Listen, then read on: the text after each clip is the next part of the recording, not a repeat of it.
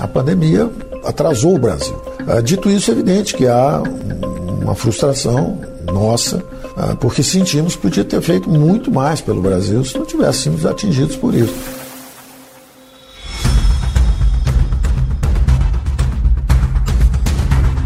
Será mesmo tudo culpa da pandemia? O que não falta a Paulo Guedes são argumentos afiados para defender sua gestão à frente do Ministério da Economia no governo Bolsonaro. E você vai poder atestar isso ao longo desse podcast. O ministro concedeu uma entrevista exclusiva ao Estadão. A conversa, ou sabatina, melhor dizendo, foi conduzida pelos repórteres Adriana Fernandes e José Fux e se deu aqui em São Paulo. Então há um senso de que podíamos ter feito mais, mas eu compreendo que o Covid tem atrapalhado. Considerando que dos três anos, um ano foi sem esse tipo de conflito, o copo está meio cheio e meio vazio. Conseguimos apoio parlamentar só depois de dois anos de governo, só agora, recentemente, conseguimos uma sustentação parlamentar estável. Então, para os liberais, é muito melhor revitalizar a indústria brasileira do que simplesmente beneficiar só um segmento da população. Mas se você travou as despesas, que foi o que nós fizemos, aí sim essa, esse aumento de inflação ajuda. Mas ajuda porque você travou a despesa e não por inflação em si. Em 2021, não faltou dinheiro para a saúde, para a vacina, a proteção dos mais vulneráveis, para a preservação dos empregos e das empresas. Com o país em plena pandemia, até hoje, com a terceira onda do Ômicron, que sentido faz um pedido generalizado de aumento de salários? Isso é simplesmente se negar a contribuir a pagar pela guerra.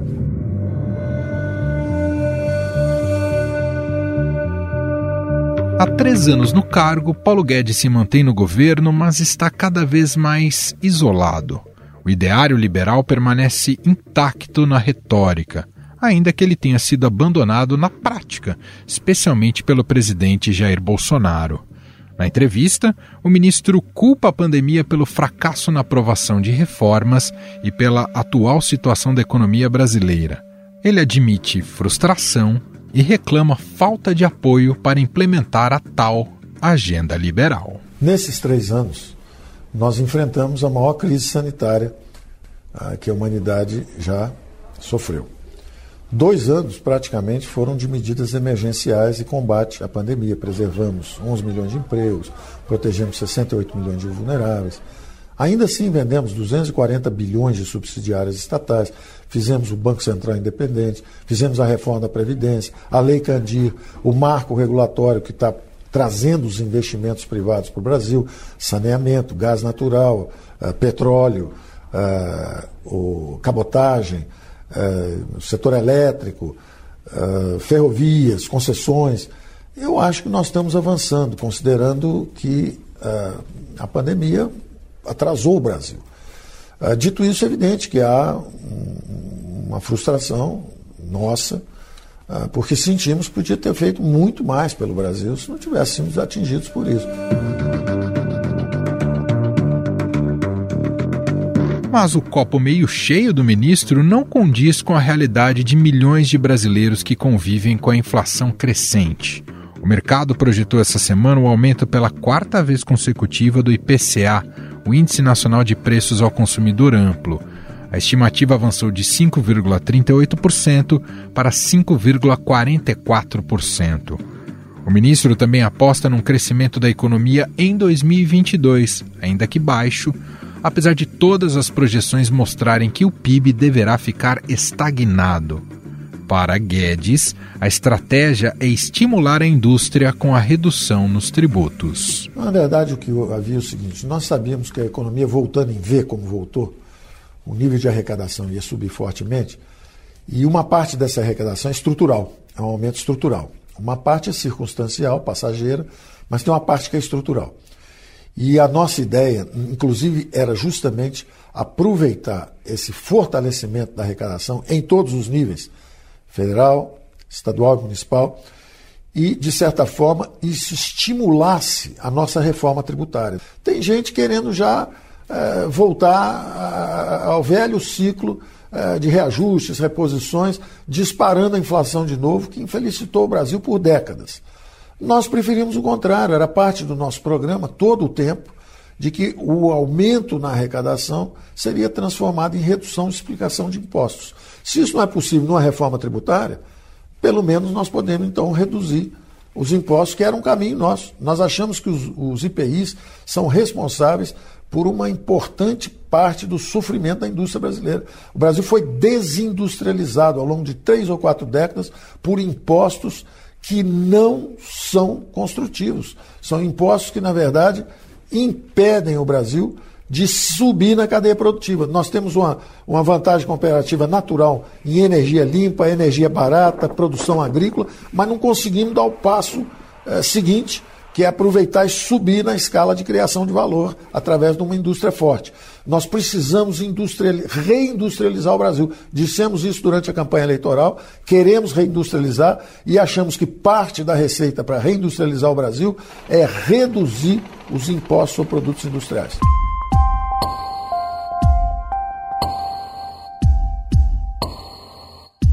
Nessa entrevista concedida ao Estadão, o ministro da Economia também falou sobre a situação das contas públicas no país e criticou quem afirmou que a inflação alta foi a responsável pelo resultado satisfatório do ano fiscal em 2021.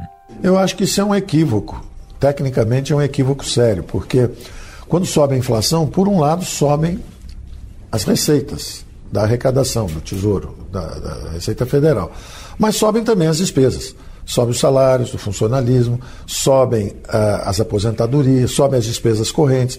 Se inflação fosse a solução, porque aumenta a arrecadação, quando nós tivemos 5 mil por cento, fomos para a hiperinflação, nós devíamos ter aumentado bastante a arrecadação.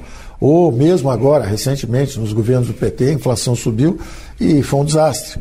Quer dizer, então, é uma análise equivocada.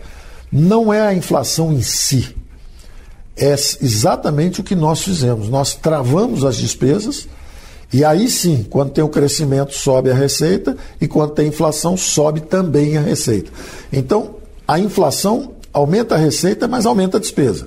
Mas se você travou as despesas, que foi o que nós fizemos, aí sim essa, esse aumento de inflação ajuda. Mas ajuda porque você travou a despesa e não por inflação em si.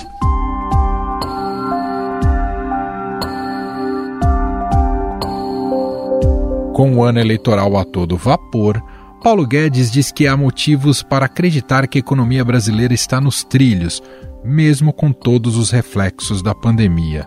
Segundo ele, o governo soube priorizar o que era necessário para o que ele chamou de período de guerra. O Brasil ficou décadas para reduzir um déficit de 10,5% do PIB, por exemplo, para virtualmente zero, ou mesmo um superávit. Nós tivemos um superávit em 2021, quando você pega o governo consolidado, todos os níveis de governo.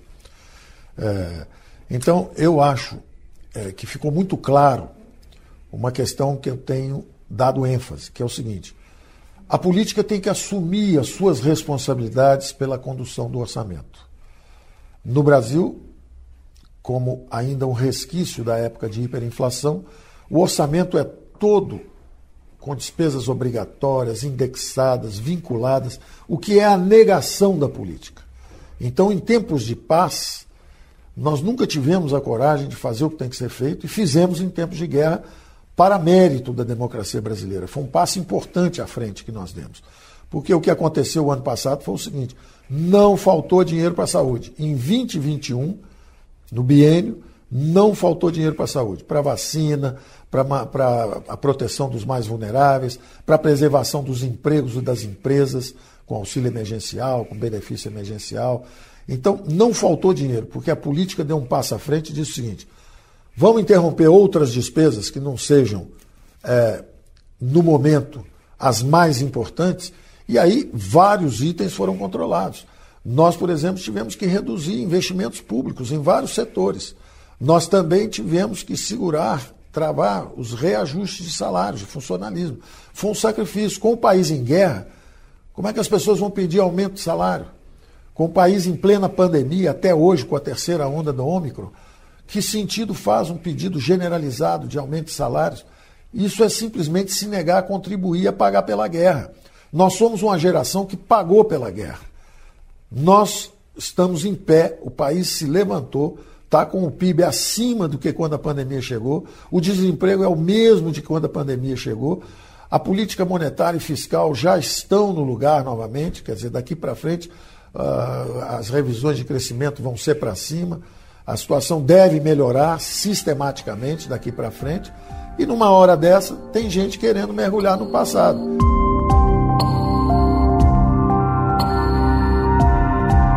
O ministro Paulo Guedes fala sobre a política à frente da condução do orçamento o que não significa necessariamente uma visão articulada e de longo prazo. Basta olhar para alguns números.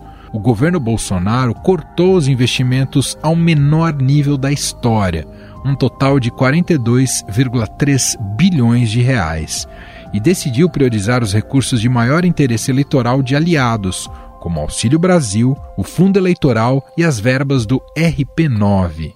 No total, as emendas parlamentares vão somar 35,6 bilhões de reais em 2022 após os vetos, que ainda podem ser derrubados pelo Congresso. A condução da economia por Paulo Guedes ao longo destes três anos de governo Bolsonaro se mostrou correta? O que seu liberalismo foi capaz de produzir? Como defender esses ideais liberais com um centrão disposto a morder quase todo o orçamento? Para analisar essa entrevista de Paulo Guedes ao Estadão, fazer um balanço de sua gestão e projetar o que vem pela frente, ainda mais no ano eleitoral, nós vamos conversar agora com o economista José Roberto Mendonça de Barros, da MB Associados.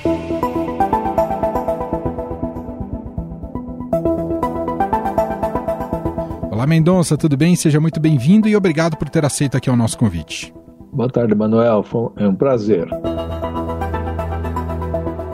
Mendonça, a principal argumentação que o ministro Paulo Guedes usa nessa entrevista exclusiva ao Estadão, digamos que é de natureza política, de que ele não teve apoio para conseguir implementar a sua agenda liberal. O problema de fato são os outros mesmo, Mendonça? é uma boa pergunta. Não, antes de tudo, precisa ser um pouco distraído para achar que o presidente da República é um liberal, né? E iria aprovar reformas liberais, né? A história do regresso do presidente da República mostra que de, liberal ele nunca teve nada, né? A segunda observação é que faltou né, realmente capacidade de montar projetos, Emanuel porque esse apoio é sempre difícil. Vou dar um exemplo para você. É, eu participei em muitos processos de privatização, quando estava fora do governo e depois um período estava no governo. Todos esses projetos, eles não foram, não foram simples de serem levados adiante. Havia que se construir um projeto técnico e um convencimento, inclusive, do Congresso e da opinião pública a favor deles. Eu acho que isso claramente ficou falhando, né?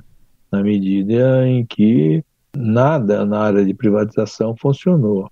Então, não é só a falta de, de suporte, que é, é verdade, mas é também a falta da capacidade de elaboração de projetos convincentes, de casos convincentes que levassem isso adiante.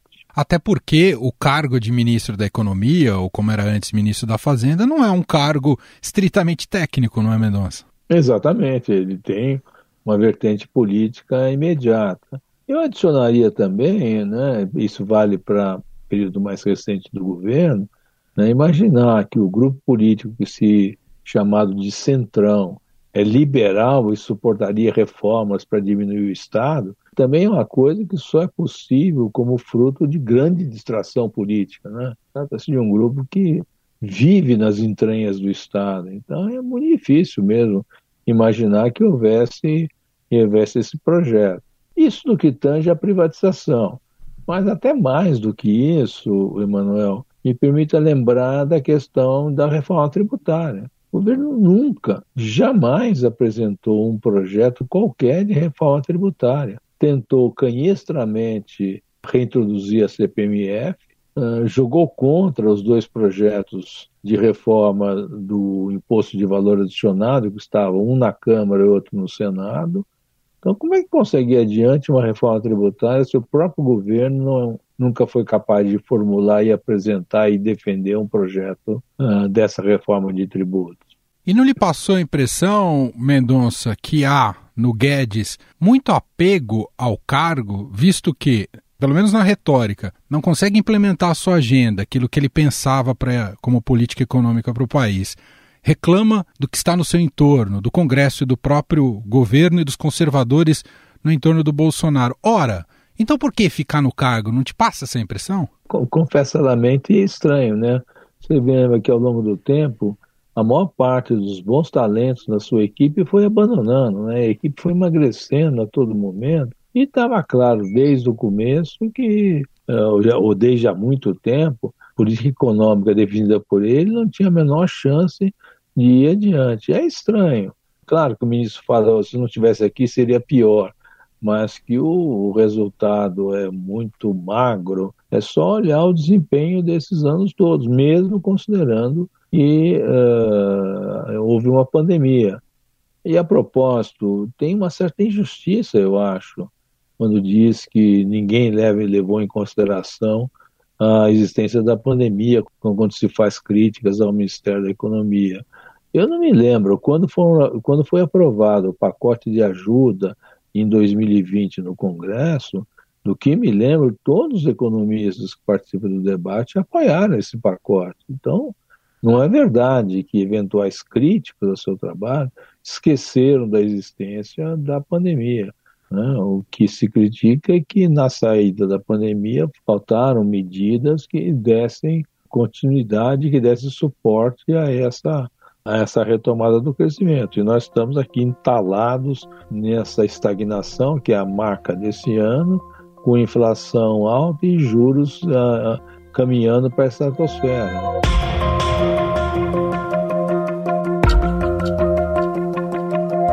Mendonça, quando o Guedes foi perguntado né, sobre o baixo investimento público no orçamento deste ano, ele deu a seguinte declaração: o eixo do desenvolvimento era o investimento público e agora será o investimento privado.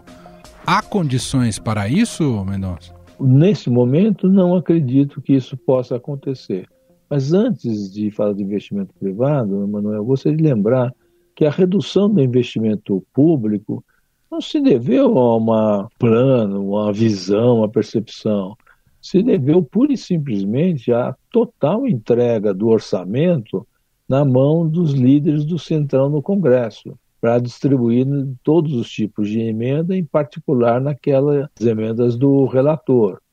Ora, o investimento público que esses senhores congressistas fazem é pulverizado, paroquial, se limita a distribuir dinheiro para que as prefeituras comprem tratores ou coisas equivalentes e sem nenhuma noção de política fiscal, de programas de uh, investimento público que fossem, que fossem razoáveis.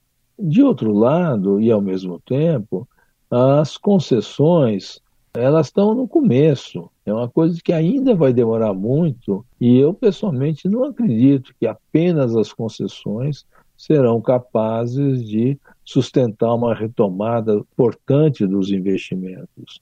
Deixa eu fazer uma comparação uhum. né, com o programa da Europa.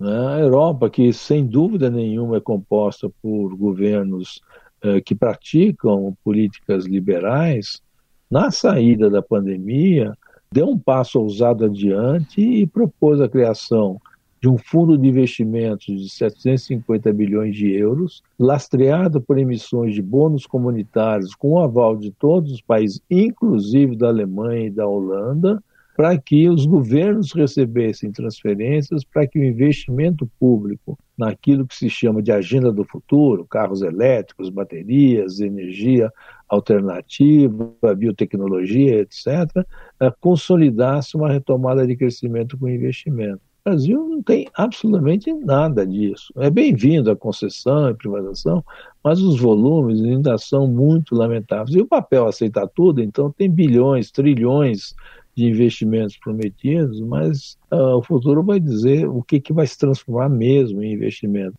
Aliás, nesse, nesse sentido né, de retomada do crescimento e pensando na indústria, nessa entrevista o Paulo Guedes promete cortar o IPI em 50% e diz que vai ser para já. Queria te ouvir, Mendonça, como é que o senhor avalia essa medida e se a escolha pelo IPI lhe parece a mais acertada? A indústria certamente vai gostar muito né, de ter sua carga reduzida. Os estados não gostarão muito, porque metade do custo desse recurso vai ser pago pelos estados, então, numa boa medida, em 50% é uma, é uma generosidade com o chapéu alheio. É, não, não é ruim, mas solta no espaço, a pergunta é por aí mesmo que a gente tem que mexer na questão de, do custo Brasil e da, da carga tributária? Eu não tenho certeza. E o que corre o risco é que loucuras fiscais do tipo da PEC kamikaze uh, progridam no, no, junto com o do IPI, tá? e a gente acabar chegando numa situação, essa sim, impossível de sustentar, de uma redução gigantesca na carga de tributos por razões estritamente populistas e que vão arruinar as finanças. Acho que estamos correndo um risco aí, neste momento, muito mais complicado com essas PECs grandonas que estão no Congresso. Então, não sei se não fica um piquenique à beira do vulcão com essa coisa do, do IPI. Né? Em função do governo Bolsonaro e do desempenho do ministro Paulo Guedes, o senhor imagina que o termo liberal vai chegar muito desgastado nessas eleições, até rejeitado nessas eleições, Mendonça? Olha, o Brasil tem uma capacidade né, de destruir o significado das palavras, né? Você veja, narrativas, tem tanta coisa aí que acaba sendo destruído. E essa ideia de que isso, essa política do Paulo Guedes equivale a uma coisa liberal, é, realmente precisa de um grande esforço de imaginação. Vai ser destruída por impossibilidade, né? porque é uma proposta de algo dito liberal num governo profundamente iliberal. É impossível que ela vá acontecer.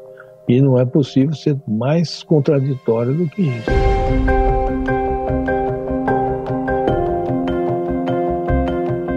Só para a gente concluir, a gente está em ano eleitoral e já já entra, entra na discussão muitas promessas. Claro que durante o período eleitoral é raro conseguir se aprofundar pelos grandes temas do país, ainda que isso fosse necessário. A economia vai estar como um dos principais pontos a serem discutidos e analisados nas propostas de governo. O que, o senhor diria que a gente deve prestar atenção nas promessas dos candidatos nesse ano de 2022, visando os próximos quatro anos, pensando é, justamente em crescimento do país. E, claro, crescimento com viabilidade, né? não promessas Exato. vazias. É, olha, é, eu acho que qualquer proposta, olhando aqui do ponto de vista econômico, terá que abarcar o seguinte conjunto: como vamos retomar o crescimento, isto é, os investimentos, atentando para o fato que o período recente amplificou as desigualdades pessoais e na renda das famílias e que tem que ser de algum jeito revertido e que além disso radicalizou as dificuldades ambientais, onde a queima da Amazônia é o arque-exemplo, mas não é o único. Então, é como retomar um crescimento condicionado a atender também simultaneamente duas coisas a distribuição de renda e a questão ambiental. Isso pode ser olhado de duas formas. De um lado, uma forma que é difícil fazer, e de outro, olhado como uma grande oportunidade, especialmente a partir de uh, encarar a questão ambiental uh, como uma oportunidade do Brasil assumir o que ele pode vir a ser uma potência verde na energia, em todas essas coisas. Então, acho que isso é a, a, o miolo do problema e tem que ser olhado. Então, qual é a proposta para tanto que uh, as diversas alas, uh, diversos grupos vão fazer? Isso me parece essencial. A pergunta é possível? Eu acredito que sim, embora seja difícil, e não tenha milagre no curto prazo. Nós vamos ter um período mais, mais complicado. Muito bem, esse é o economista José Roberto Mendonça de Barros, da MB Associados, gentilmente aqui conversando com a gente, analisando também a entrevista do ministro Paulo Guedes ao Estadão. Muito obrigado, viu, Mendonça? Imagina, Emanuel, um grande prazer falar com você. Um abraço. Estadão Notícias. Este foi o Estadão Notícias de hoje, quarta-feira, 9 de fevereiro de 2022. A apresentação foi minha, Emanuel Bonfim. A entrevista de Paulo Guedes foi feita por Adriana Fernandes e José Fuchs. O episódio tem roteiro, produção e edição de Jefferson Perleberg, Júlia Corá e Ana Paula Niederauer, e a montagem de Moacir Biasi. Escreva pra gente no podcast estadão.com. Um abraço para você e até mais.